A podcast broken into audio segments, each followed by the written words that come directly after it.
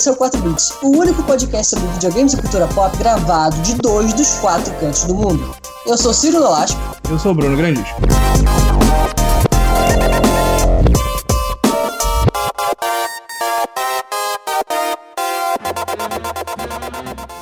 Bruno, hoje a gente vai falar da jogada mais cara de pau, mais ousada, ousadia e alegria da Microsoft nesse lançamento.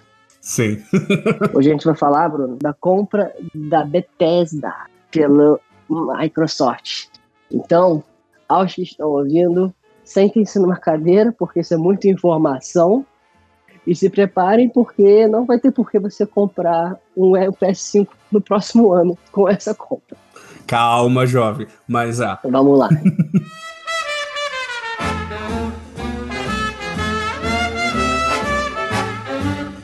então, eu estava no meu trabalho quando eu recebi mensagem do Bruno falando em caps lock. Ciro, a Microsoft comprou a Bethesda. E para você, cidadão que não entende o tamanho disso, tenta tente imaginar uma E3, né? Uma E3 é um evento que todo ano a gente tem sete conferências.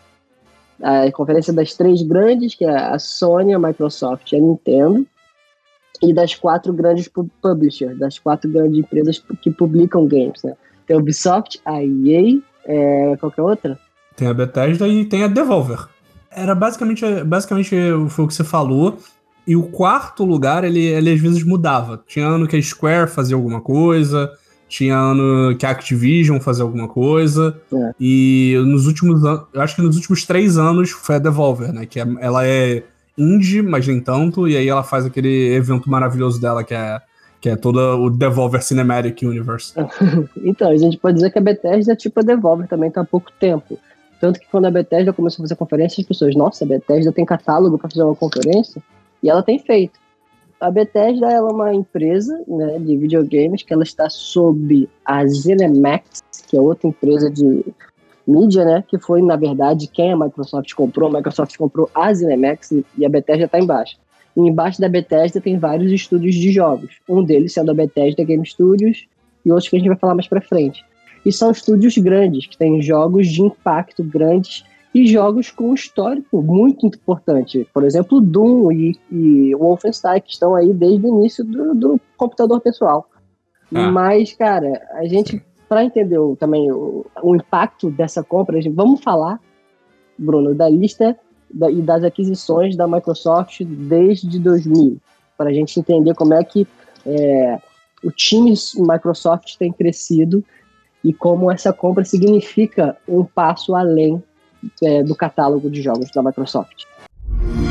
Eu sou rica!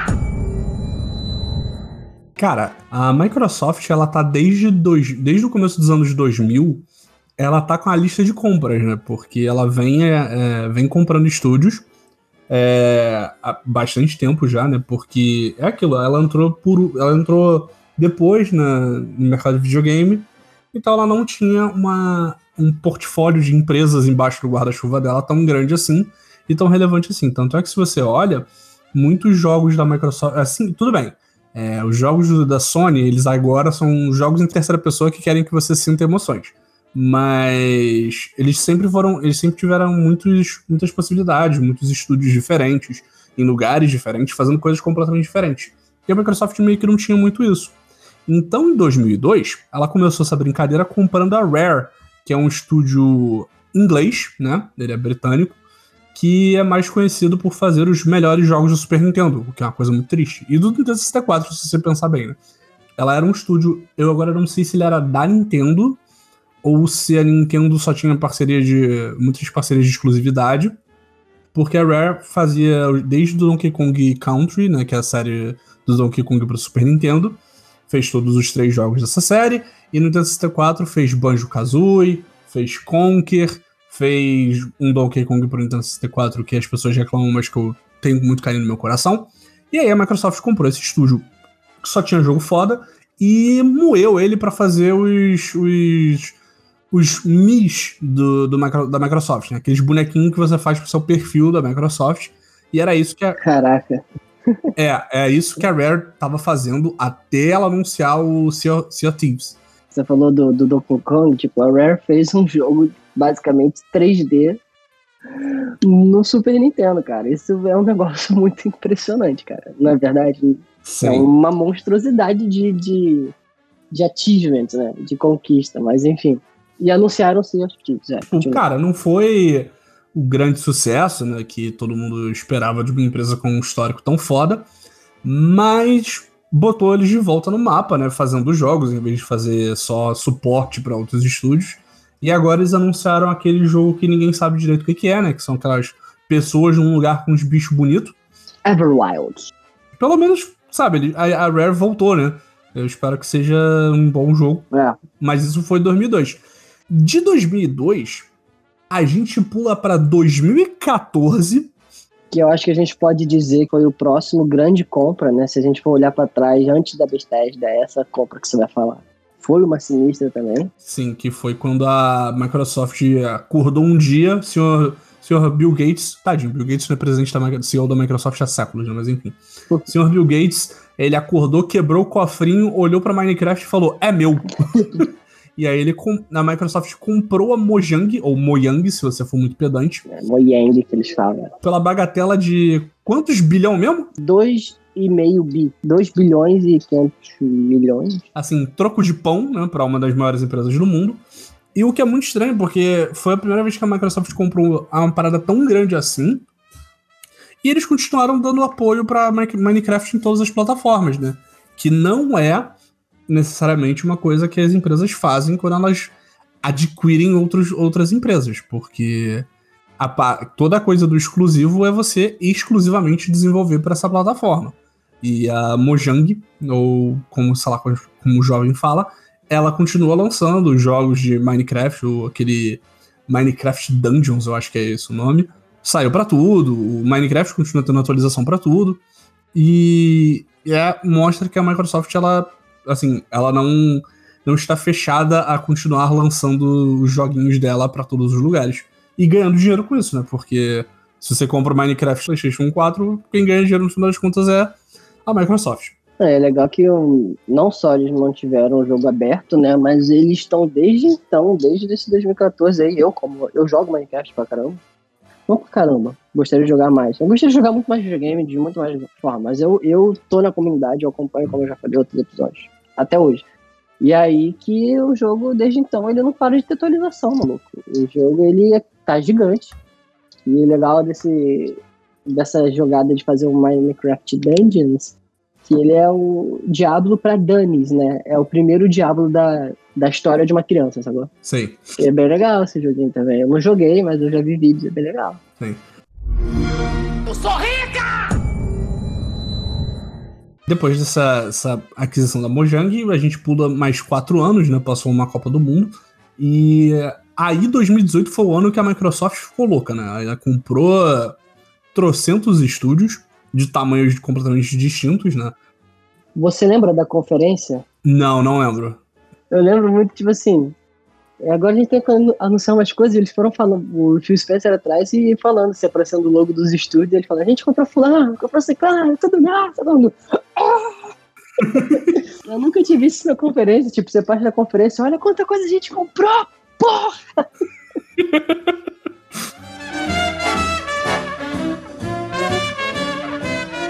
Cara, numa tacada só eles compraram a desenvolvedora de Forza, que é a Playground Games, que tá trabalhando no Fable. Aí comprou a Ninja Theory, né, que lançou o Hellblade, e agora o Hellblade 2 ele é exclusivo pro Xbox e pro PC.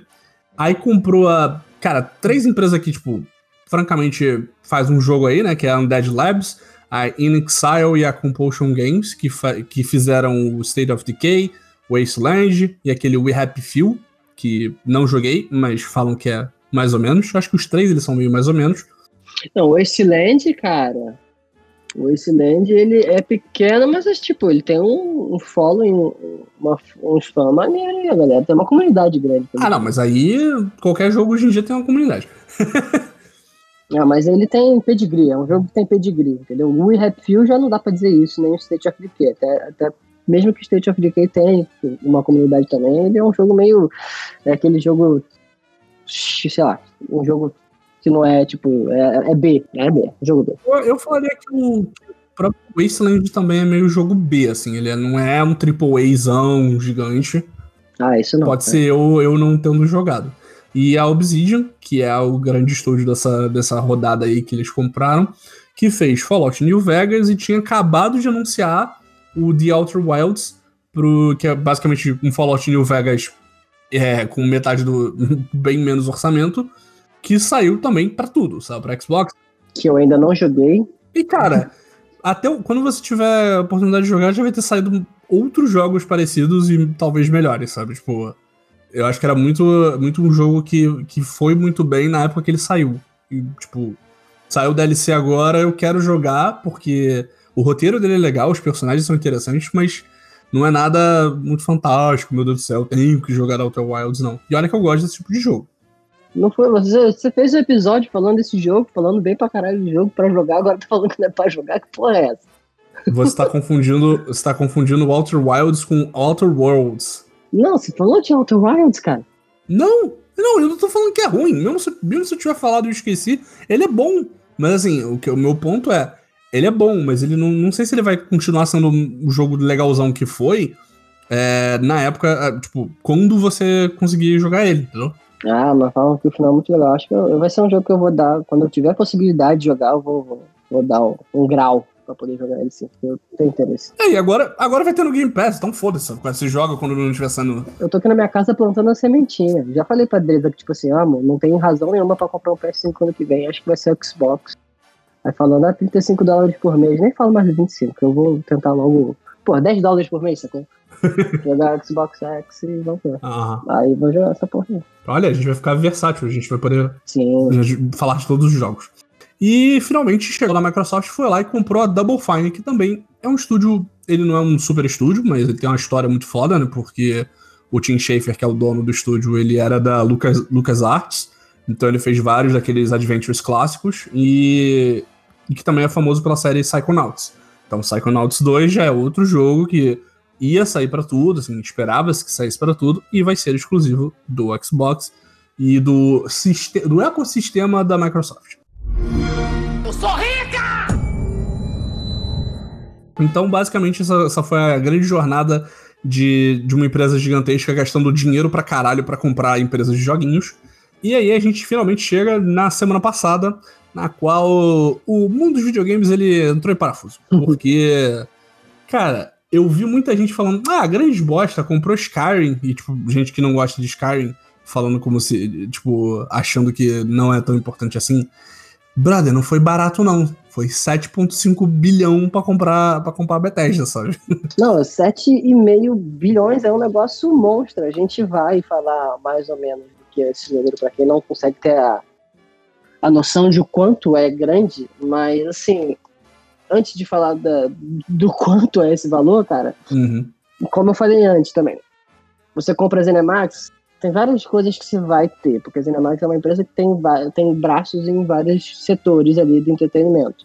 Mas o que pra gente importa aqui é a Bethesda e o que tá embaixo da Bethesda, né? Uhum. Então a Bethesda, ela tem um, dois, três, quatro, cinco, seis estúdios. Sim. Sendo eles, o primeiro, a Bethesda Games Studio, que é a empresa que faz o Elder Scrolls, que é o, o jogo que é o jogo, a série que do Oblivion do Skyrim. Que já tinha anunciado o Elder Scrolls 6, né? Ano é. passado retrasado, falaram é. que já estavam fazendo. Não, só esse estúdio em si já é uma super compra, porque são jogos, todos esses jogos desse, desse estúdio são conceituadíssimos. O Skyrim ele foi lançado em 2011 e ele tá sendo relançado até hoje, cara. Tem versão desse jogo pra geladeira, mano. E não vai ter pra PlayStation 5! não, e não é brincadeira, tem uma versão do jogo pra geladeira. Mas assim, tem o Fallout também, que é outra série sinistra, e eles anunciaram essa Starfield, que é um jogo da Bethesda no espaço. Todo mundo quer isso. Sim. Então a gente tem agora né, a Bethesda Game Studios, a gente tem a ZeniMax Online, que é um bracinho menor que faz o, o Elder Scrolls Online. O Elder Scrolls Online, apesar da gente não, não jogar, ele, cara, ele é um MMO que tá aí há bastante tempo já, sabe? É, ele é muito bem sucedido. E tem gente jogando, tem atualização toda E3 sai um trailer de, do que, que vai acontecer no Elder Scrolls Online e, pô, tem público, sabe? Não, ele basicamente ele tem a estética do, do, do ele tem a estética do Skyrim, em Tamriel inteira, porque Uhum, os jogos do Elder Scrolls, eles sempre focam numa região de um continente específico, né? uhum. E esse jogo simplesmente é o continente inteiro. Sim. saca? Então é um negócio que é absurdo. Eu nunca joguei, eu sou super fã de Sky, mas eu nunca joguei, porque ele, eu não sei, acho que ele é, ele é free to play agora? Cara, ele não era. Não sei, eu acho que ele não é free to play, não. Talvez ele seja que nem ao Final Fantasy XIV, que ele é Uhum. free to play até um certo ponto, sabe? Então, tipo. E, e o normal com o MMO hoje em dia é, cara, lançou uma expansão nova, a expansão antiga fica de graça. Então você vai jogando um pouco atrasado em relação ao resto do mundo.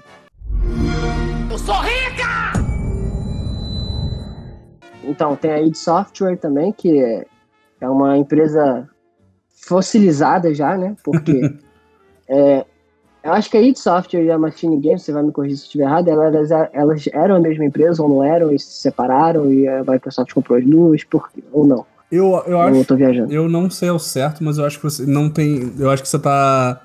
tá próximo do que é de verdade. Porque a id, ela. Ela tem a engine, né? A ID Engine. é, e é responsável por Doom e Quake. E era responsável por Wolfenstein 3D. Que é a última versão de Wolfenstein que a gente viu foi lançada pela Machine Games, né?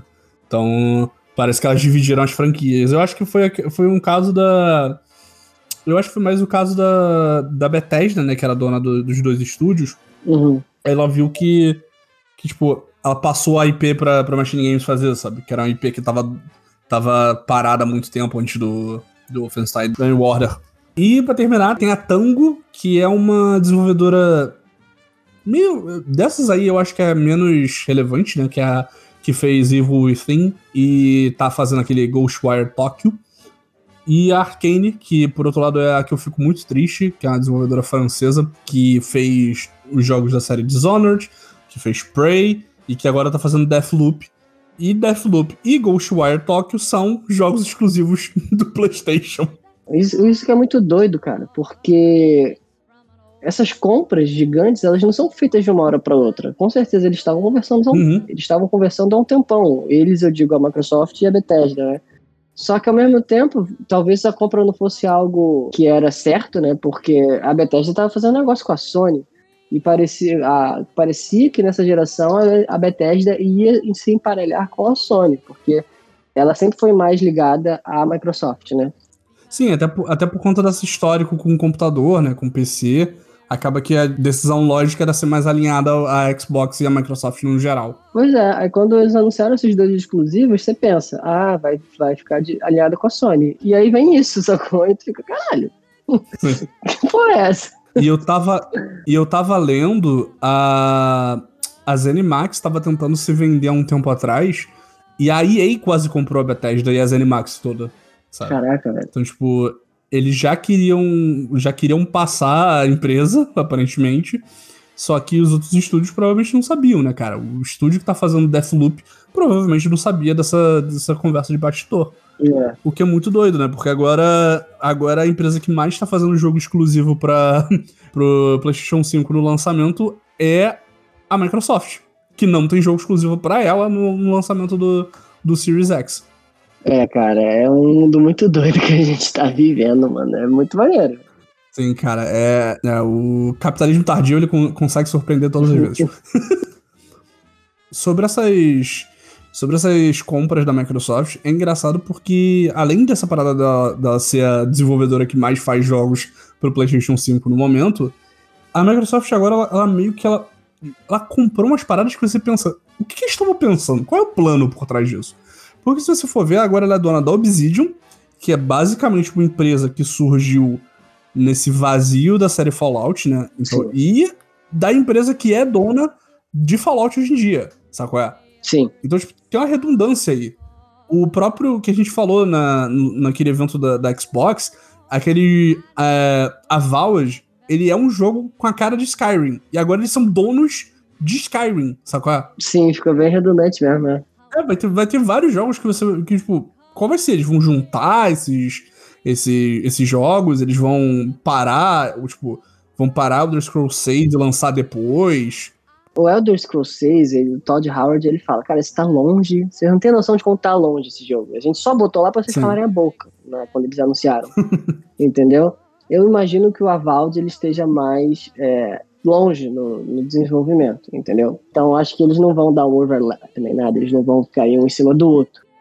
Mas eu fico pensando se não dá para dar fazer uma colaboração aí, botar uns desenvolvedores para resolver uns problemas, ou dar uns assets, ou dar uns códigos para a galera do Obsidian para resolver uns problemas mais rápido no desenvolvimento do Avald, de repente.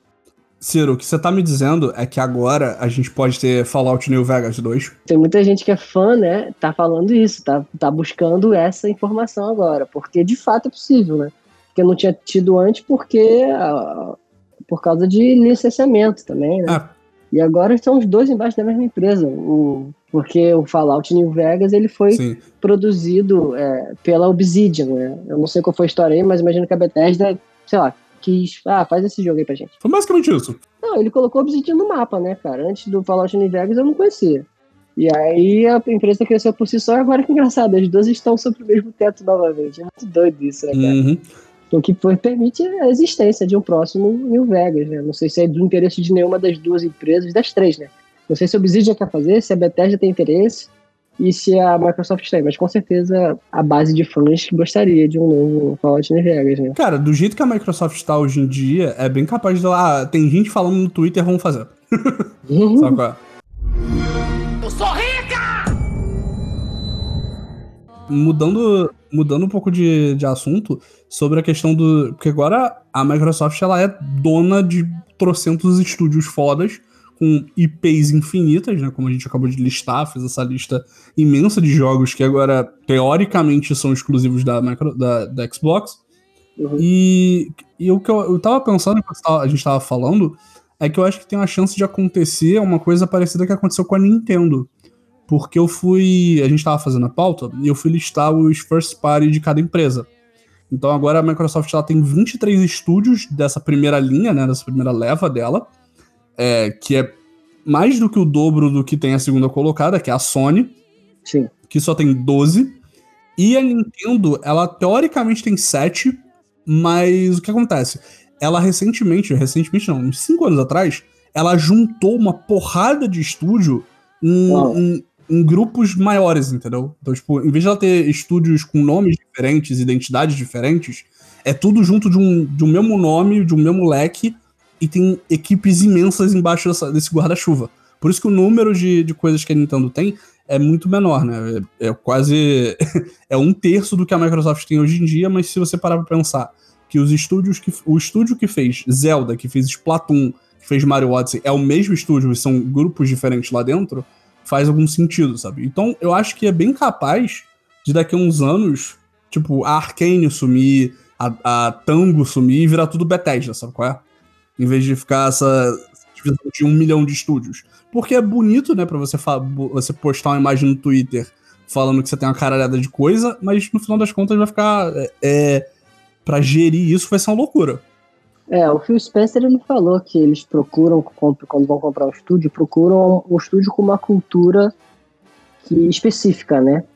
E eles falaram uhum. que não vão mexer muito, mas assim, eu também, quando eu digo que eles não vão mexer, a gente fica aliviado porque a gente não quer ver as coisas sumindo, ou que a gente veja empresas gigantes dependendo todos, toda a Bethesda, né? Sim. Mas se isso acontecer de uma forma meio orgânica, que vai deixar mais eficiente, também não vejo por que não fazer. E se a Bethesda também não achar ruim, né? Uhum.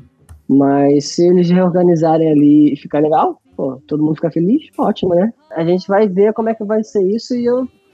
Mas eu acho que a gente vai sentir mesmo como é que vai ficar isso aí, mano é no final dessa geração só. Eles vão anunciar alguma coisa aí no início da próxima. A previsão que eles têm é finalizar essa compra até o final do ano fiscal de 2021. Então, tipo, ainda tem um ano.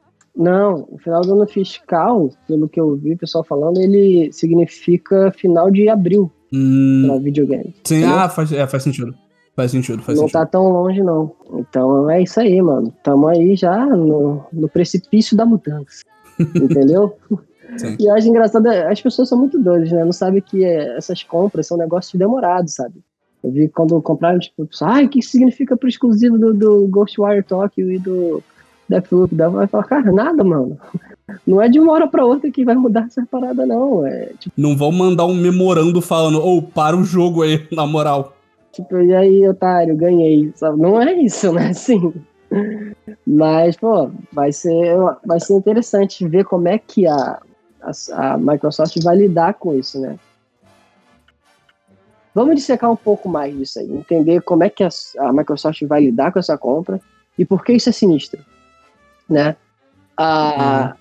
Por que, que isso é uma grande jogada da Microsoft? Porque, assim, agora com a compra da Bethesda e dos seus estúdios, isso significa, para mim, pelo menos, é, que a, a Microsoft é, subiu um degrau na qualidade, né, no peso do seu leque de estúdios first party, Sim. né?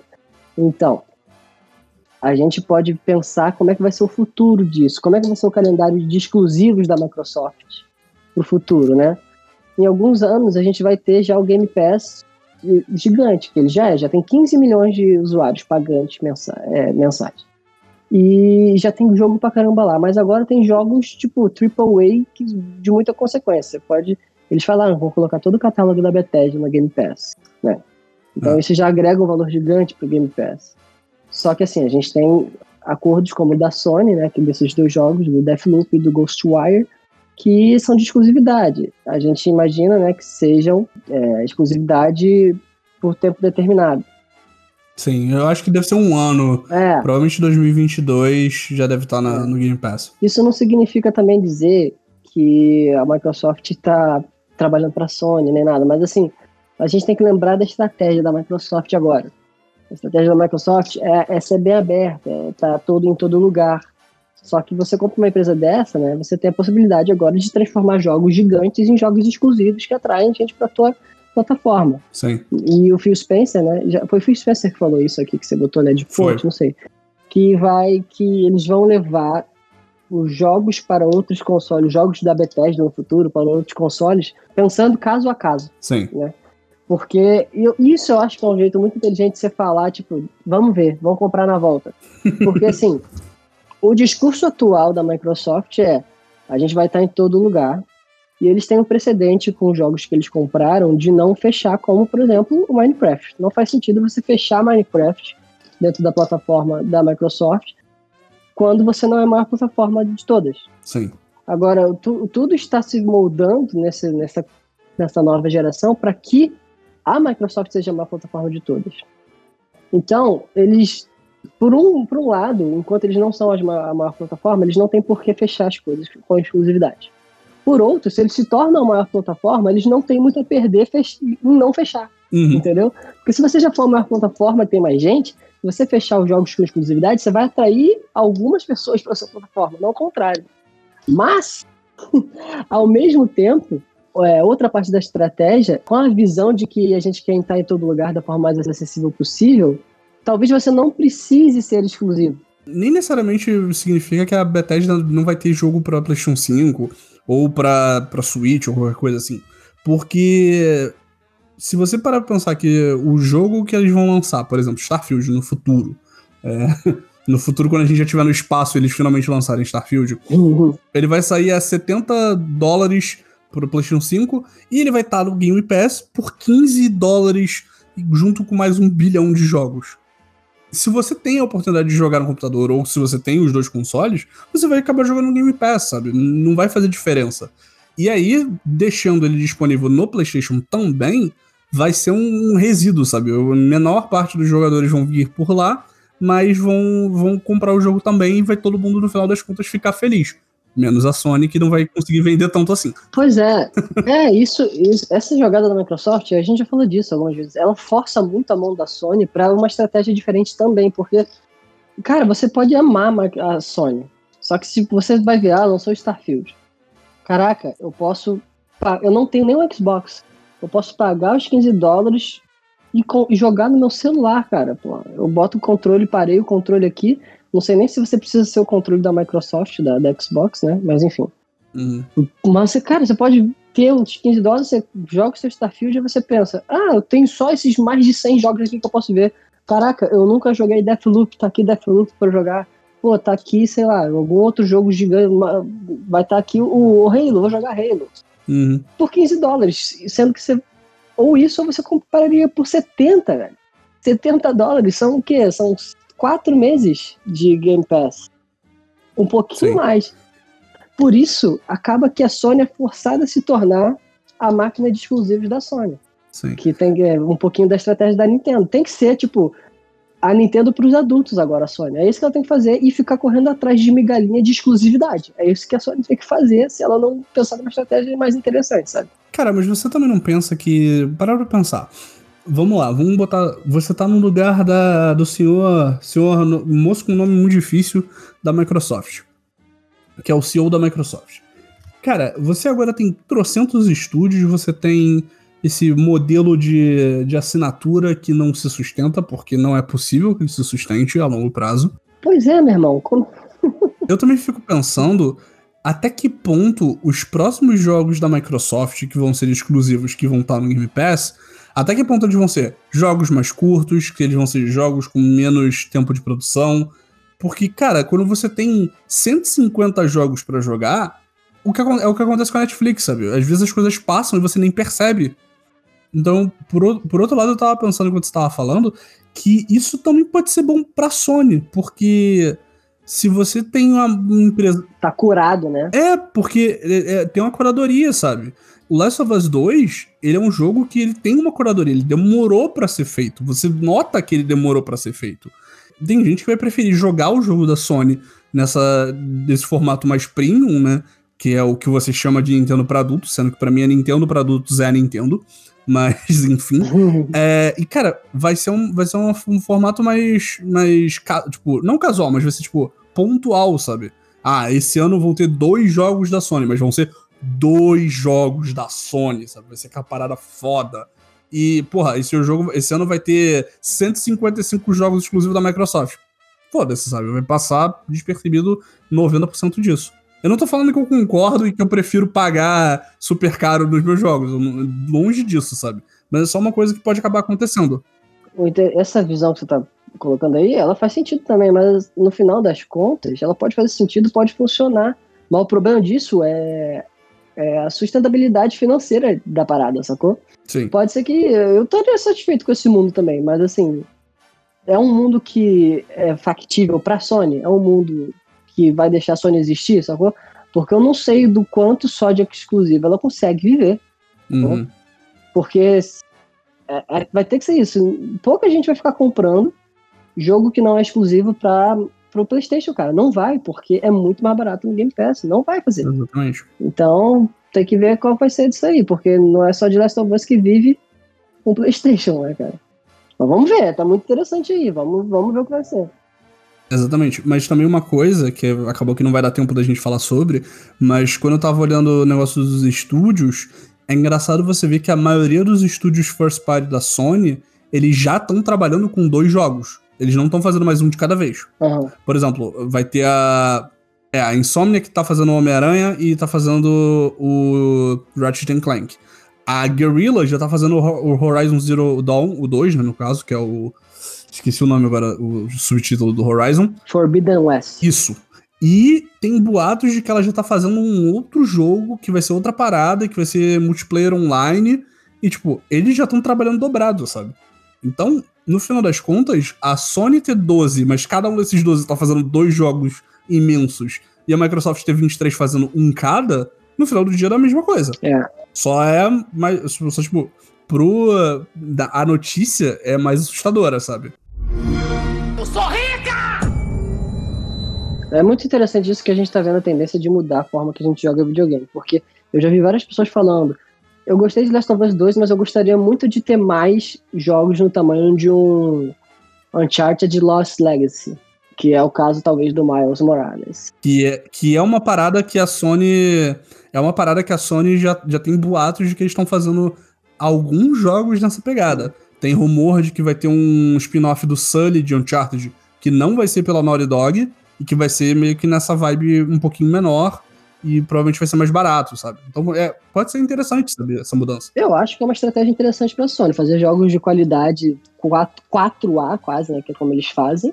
Uhum. Só que em, pílulas menores, né? Em tamanhos menores. Só que também eh, tem outro lado dessa estratégia que pode ser perigoso, que é de diluir o valor da marca. Então tem que ter um equilíbrio ali. Tipo, a gente bota, em vez de colocar um jogo de 60 horas, de 30 horas, a gente coloca dois de 15 Uhum.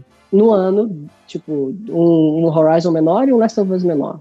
Só que se você fazer, fizer isso muito, todo mundo fala, ah, mais um Last of Us, mais um Horizon. Aí tem que achar o equilíbrio aí. É- Então, essa estratégia é uma estratégia legal, mas ao mesmo tempo é uma estratégia tênue. Parece que a Sony tá numa corda bamba para se manter. Não para se manter relevante, né? Que é muito. Uhum. O que tá acontecendo agora não dá pra gente apontar e falar, vai ser assim que vai acontecer. Mas é um- a gente tá explorando cenários possíveis. Mas é, é interessante ver a mudança, assim, nessa geração. É engraçado que quando a gente marcou, gravou o primeiro episódio falando de como seria, né? A gente falou, o que, que vai marcar essa geração? E, e um mês, dois meses depois que a gente começou o podcast, Sim. já tá muito mais claro, né? O cenário. É muito doido isso. É bizarro como as coisas andaram tão rápido desde que a gente começou a gravar isso aqui. É tipo, parece que faltava isso, entendeu, Ciro? Era isso que faltava no mundo, no mundo do jornalismo investigativo. Faltava gente. Exato, faltava gente. Porra, mano. Mas só para fechar esse assunto, né? Vamos colocar sob perspectiva o valor dessa compra. Certo? A gente tem uma listinha aqui de várias compras monstras Sim. para a gente dar uma perspectiva. Os últimos anos tiveram várias aquisições né, bizarras de empresas de entretenimento de várias áreas. É, a Bethesda, já adiantando, a Bethesda ser comprada por 7,5 bilhões é uma parada assustadora, porque ninguém, ninguém nem estimava um valor tão alto para a empresa, apesar de ser uma empresa com muitos jogos, muitos, muitos estúdios, e, porra, ela lucra, sabe? Mas, cara, é uma parada que a gente não viu até hoje, mas quando você olha para outras empresas de tecnologia, cara, 7,5 bilhão é troco de pão, sabe? É uma parada assustadora.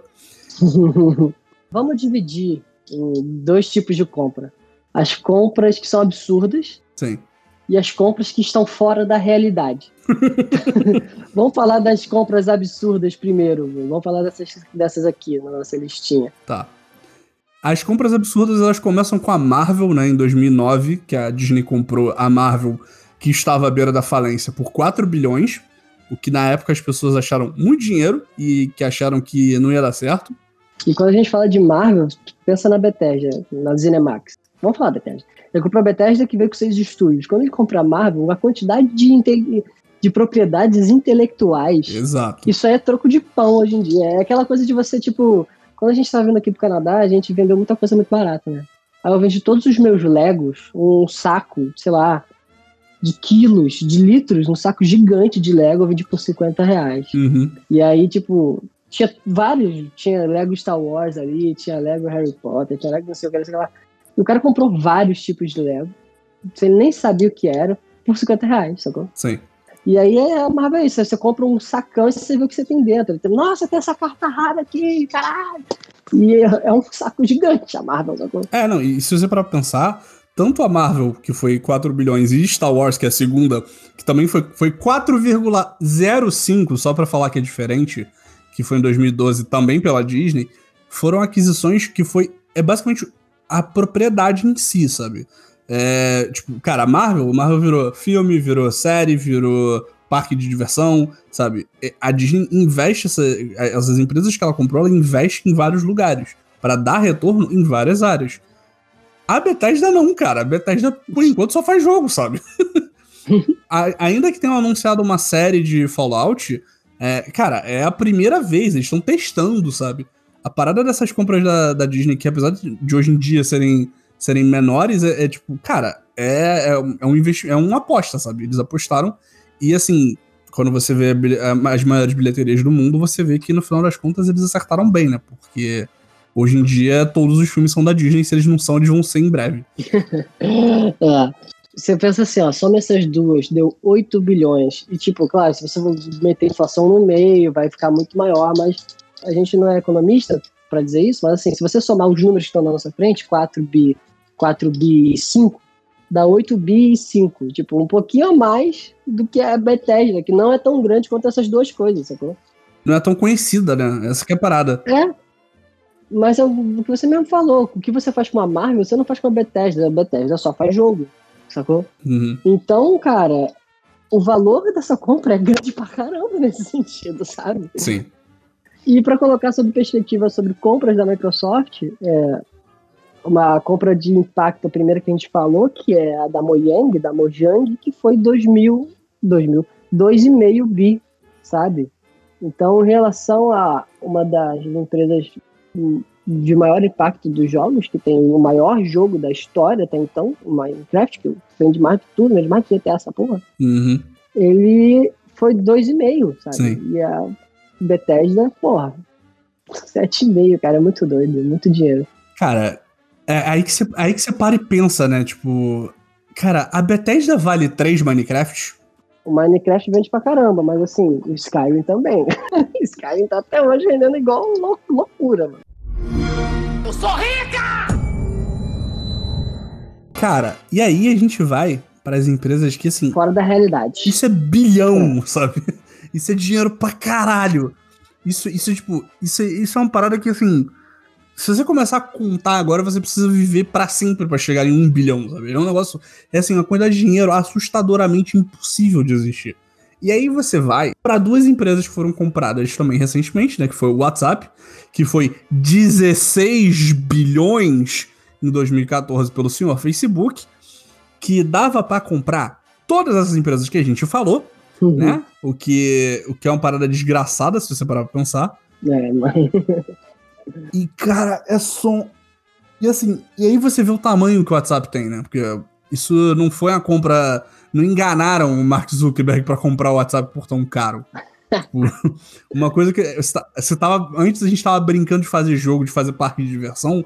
O WhatsApp você tá brincando de eleger político, sabe? você tá brincando de, de mexer o rumo do capitalismo do planeta Terra. É, meu irmão, é muito dinheiro para um aplicativo pra você ficar cagando. É, mas é só, parece que o Facebook faz isso. Ele compra as coisas para deixar na prateleira e falar: você vai ficar uma merda agora. Ah, Cara, você vai ser usado pra pra coisas horríveis agora. É. E aí, que a gente não tinha posto na pauta, eu lembrei enquanto a gente tava gravando, e eu fui ver o preço porque eu não lembrava. Eu nem sei o que significa esses caracteres na tela, Bruno. Eu nem sei o que, que é isso mais. que, que número é esse, velho? Eu acho que agora eu entendo porque, porque que tem gente falando que a Disney vai, vai quebrar por causa do coronavírus, porque os parques estão fechados. Porque a porra do, do maldito rato, do maravilhoso rato, rato Mickey, ele comprou a Fox por 71 bilhões de dólares? Caraca, mano. Não sei, não sei. Cara, 71 bilhão de, de qualquer coisa é muita coisa. 71 bilhões, se fosse de grão de areia, era muita coisa. Ai, meu irmão, na moral. É absurdo, cara. Não faz nem sentido. Caralho, Brian, não faz nem sentido. Quantos prédios dá pra construir com 71 bilhões de dólares? Tipo, não, não com tijolo, com um maço de dinheiro. Né? Será que dá pra chegar Porra, a Terra, a Lua, empilhando nota de, de tipo, um, um dólar? Será que é mais ou menos de 71 bilhões? Vamos ficar aí com essa, com essa reflexão. Cara, é dinheiro demais, puta que pariu. Não faz nem sentido aqui, cara. De novo, ah, mano. a Fox, tipo, cara, beleza, a Fox é um dos estúdios de cinema mais antigos que existe, ela tem filmes imensos, ela era detentora dos direitos do primeiro Star Wars e tal, mas puta que pariu, é dinheiro pra caralho. A gente anotou, cara, e é aquilo, a Microsoft gastou um décimo disso na Bethesda, e cara, isso é quase todo o orçamento da, da Sony pra ela, pra ela existir, sabe? O operacional da Sony é, o- não é divulgado claramente, mas falam que é de 8 8,8 bilhões, sabe? É impossível a Sony competir com isso. A Sony não tem, não tem nem cacife. As pessoas falaram: não, não, agora a Sony vai ligar pra, pra Konami, ela vai ligar pra, pra Sega. Cara, não é assim. A Sony tá em outro nível. Esquece. É, Essa parada de guerra de consoles, se a Microsoft continuar nessa, nesse rumo, ela, ela ganha por, por WO. Porque assim, ela pode comprar Nintendo. sabe? A impressão que dá é que, tipo, a Microsoft entrou, né? Aí as pessoas que mexiam no dinheiro não se importavam muito, que é uma empresa gigante, né? Aí foi fazendo sucesso, aí quando chegou o Xbox One, eu fico imaginando o CEO indo para reuniões e, tipo, as pessoas falam, ih, esse teu videogame aí, né? Tá pegando mal. E o cara tá ficando mal. O que, que vocês estão fazendo aí nesse setor? Não, não, vamos mudar, bota esse Phil Spencer aí, vamos fazer esse negócio sério que agora eu entrei nessa parada. O cara do dinheiro, sacou? Sim. E assim, parece que a Microsoft pegou a, a carteira que ela tem e também, tipo, a consciência de que tipo, isso aqui é, uma, é, é um setor da indústria que é o maior, né? Que mais lucra hoje em dia é o videogame. não, vamos fazer isso direito. A gente já colocou muito dinheiro, agora vamos colocar o dinheiro com a intenção. E aí, maluco, agora tá botando. Então, parece que é isso. Agora tem o. Vamos usar o nosso dinheiro infinito com a nossa imaginação infinita de ser sinistro nesse, nessa indústria e vamos fazer acontecer, mano. Porque não tem como competir nesse sentido de, ah, comprou a Bethesda? Pô, então vou comprar a Square Enix e a Capcom. E Activision, sei lá. Não dá, não dá. É outro nível, sabe? Não... É como se a Sony chegasse a mãe e falasse, comprei a Ubisoft, sabe? comprei a EA, sabe? Acordei de manhã, Porra, sequestrei o primeiro-ministro do Japão e comprei a EA. é a única forma dessa, dessa brincadeira, dessa competição ficar no mesmo nível, sabe? Pois é. Você tem que competir inteligente, é aquela coisa do, do Davi do Golias, né, cara?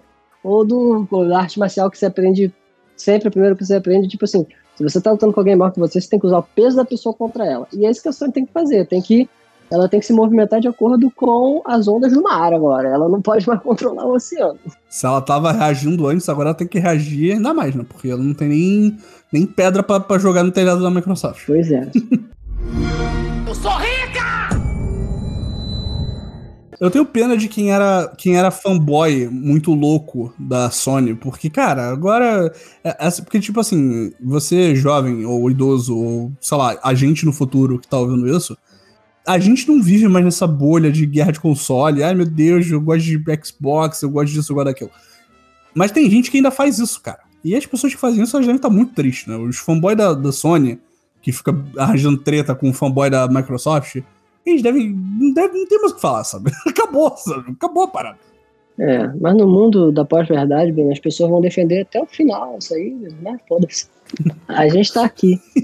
Só para finalizar que a gente é. falou que tá na pauta aqui, tipo, para comparar, a Microsoft, a última aquisição dela foi 7,5 bilhão. A última aquisição da Sony foi quando ela comprou a Insomniac, depois de anos punhetando a empresa, tipo, parece que fica testando, né? Como um chefe, né? um líder de, tipo, de arte marcial. Não, eu vou testar suas habilidades antes de chamar você pro meu dojo. E aí mandou fazer Homem-Aranha, vários Ratchet Clank. Em 2019 a Sony vai e compra a Insomniac por 229 milhões. Então, mano. essa grande aquisição. Ela demorou 10 anos para comprar essa empresa, 10 anos e comprou, tipo, comprou por esse troco de bala, comparando com a compra da Bethesda. Então não tem competição, cara. Cara, isso aí foi a. A Sony, a Sony ficou. É, pediu empréstimo.